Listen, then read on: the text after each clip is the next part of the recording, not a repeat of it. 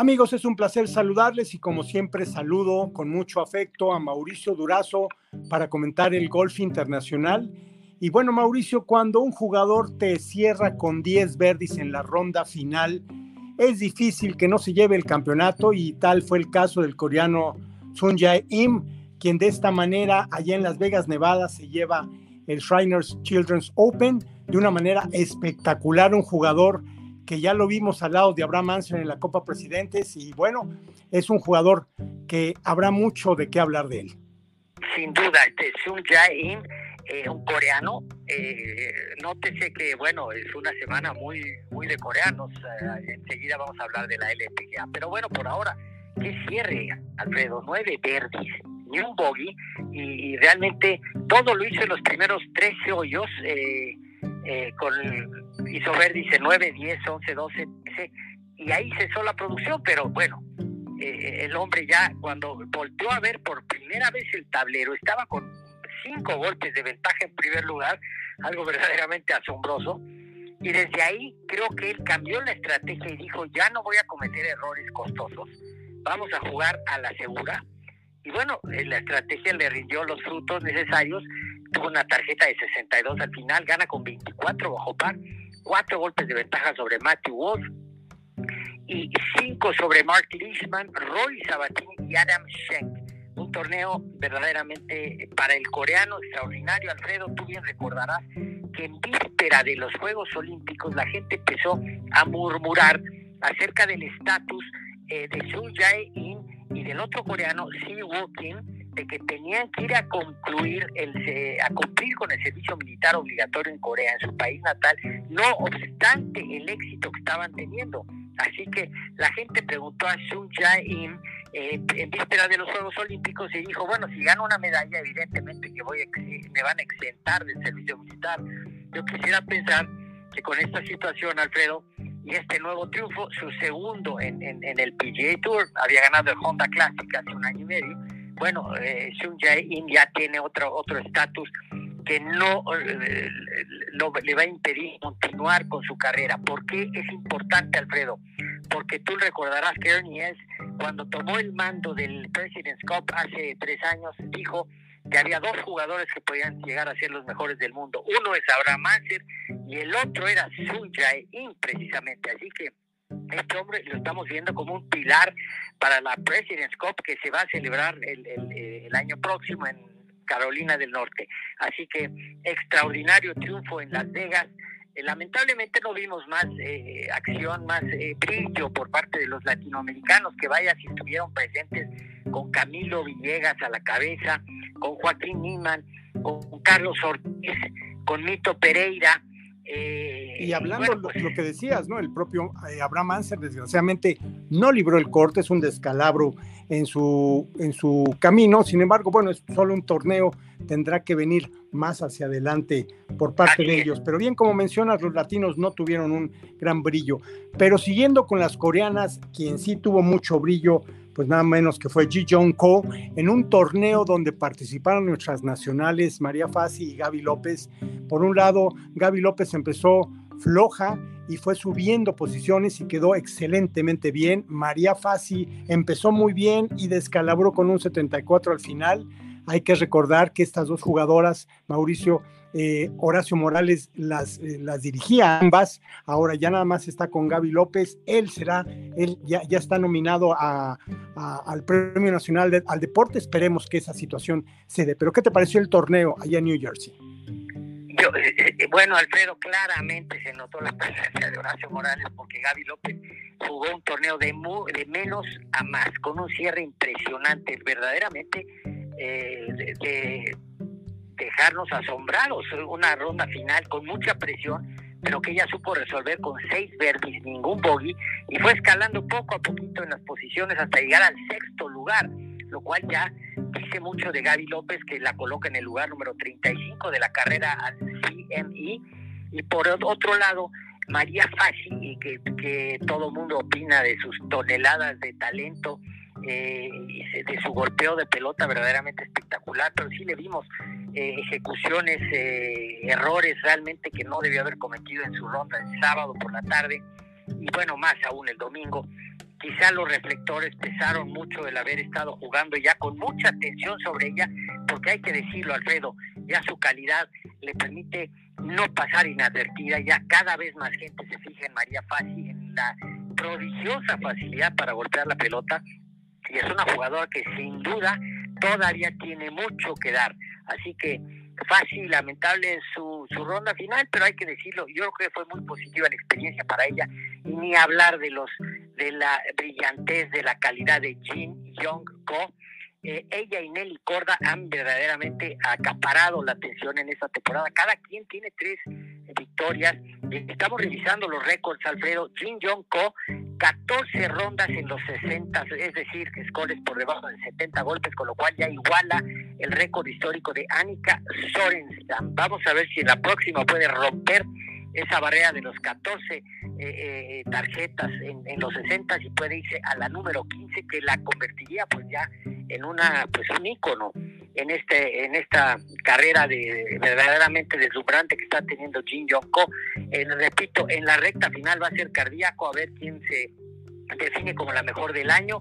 Tres victorias para Nelly Corda, tres victorias para Jin Yonko. Sin duda, en la recta final va a ser un agarrón, Alfredo. Así es, Mauricio, y nada más para terminar la LPGA, la alemana Caroline Mason quedó en segundo lugar de este torneo allí en New Jersey. Pero la nota, la nota que a mí me impactó más en esta semana es la aplanadora que es Phil Mickelson en la gira de veteranos.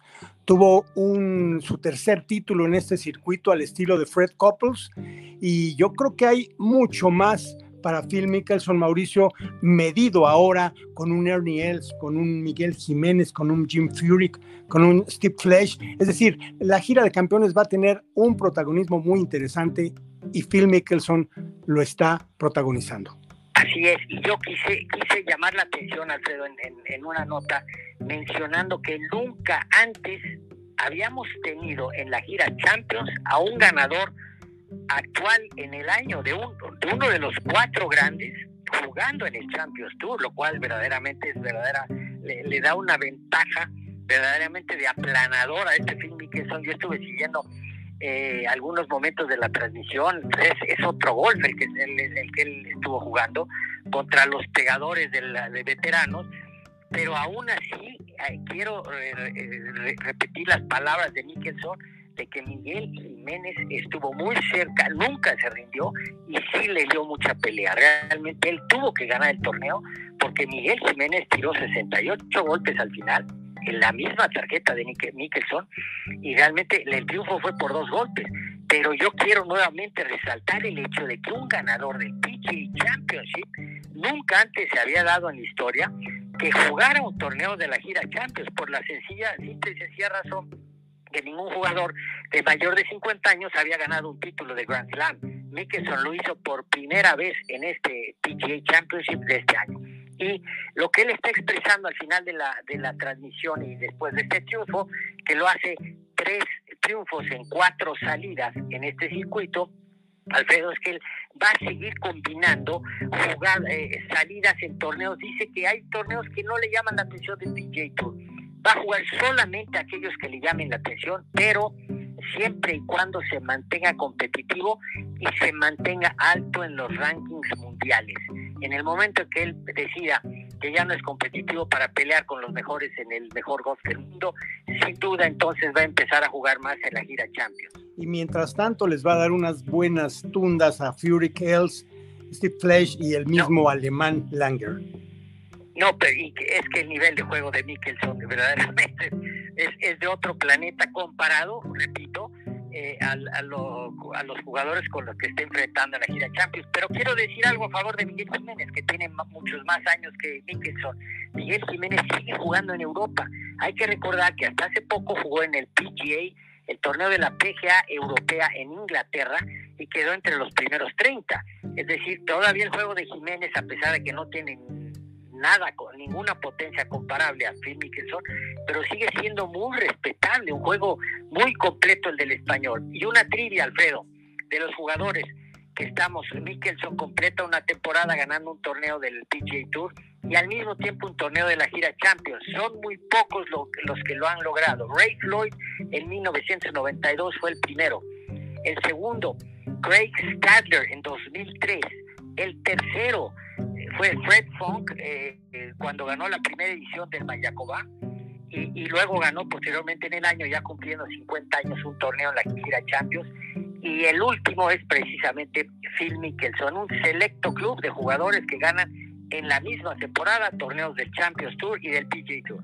Muy bien, pues ya para dejar el golf internacional, nada más comentar que se le vio a Tiger Woods siguiendo a Charlie, su hijo, por ahí en la Florida, bastante recuperado, caminando bien sin, sin necesidad de ayuda. Así es que bueno, es una buena señal para una eventual eh, eh, para un eventual regreso del, de, de, Tiger Woods. Vamos a hablar ahora de lo que será el circuito, lo que es el circuito de, del PJ Tour Latinoamérica, Mauricio, en, allá en el campo del Tigre, el norteamericano Roland Massimino, de 24 años, se llevó el torneo, pero ahí lo interesante es que el top 5 de ese torneo eh, ganaron el derecho de jugar el estatus completo de la temporada y ahí hay un mexicano, afortunadamente, José Narro, a quien tú conoces muy bien. Así es, José Narro, quien estuvo pues jugando, tuvo muy buenas actuaciones en el US Amateur este, cuando todavía era aficionado y bueno, pues qué bueno porque eh, viene empujando muy fuerte José Narro y sin duda, bueno, pues le auguramos muchos éxitos. Vamos a estar siguiendo muy de cerca esta, este desarrollo profesional que va a tener este joven Narro. Massimino le ganó a, López Rivarol, el argentino, quien junto con Narro y también el colombiano Iván Camilo Ramírez y otro norteamericano, Joe Tellen, estarán con el estatus completo. Y quien, eh, quien, va a tener media temporada de estatus va a ser también Armando Favela, Mauricio, así es que estaremos atentos a lo que suceda con él. Así es, Armando Favela, este zurdo que, bueno, que grandes actuaciones nos ha regalado. Esperemos que continúe también en, en marcha ascendente, Alfredo. Así es. Amigos, pues esto es todo por hoy. Mauricio, ¿algo que quieras agregar para esta semana? Ah, eh, bueno, este sí es importante porque las las chicas eh, de la LPGA estarán viajando rumbo a Corea. Atención, porque ahí las coreanas van a brillar. Eh, esta semana no se juega en la LPGA, pero sí se juega en el SAS Tournament, en el Gira Champions de veteranos en Carolina del Norte. Y un torneo muy importante, el, el CJ Cup, en Las Vegas, otra vez en Las Vegas, en otra cancha y en, cancha diferente a la que ganó Jason Cochran el año pasado, pero ahí sí vamos a ver grandes nombres en esta semana, Alfredo. Bueno, pues así las cosas. Gracias, Mauricio Durazo. Y amigos, nosotros continuamos con más aquí en Infogolf Televisión.